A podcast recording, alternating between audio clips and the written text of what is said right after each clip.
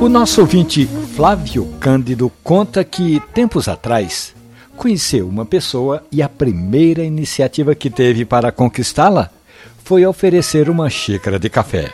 A conversa foi evoluindo, Flávio cada vez mais se esmerando, até que um dia chegou para Ana Paula e fez o pedido de casamento. Agora, para comemorar anos dessa união de harmonia com base na cafeína, Flávio e Ana estão pensando em tomar um café especialmente para marcar a data.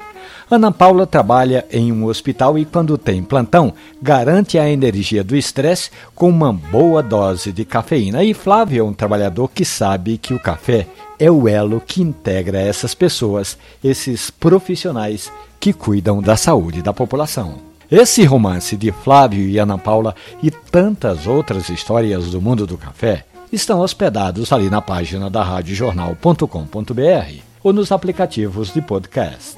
Café e conversa. Um abraço, bom café.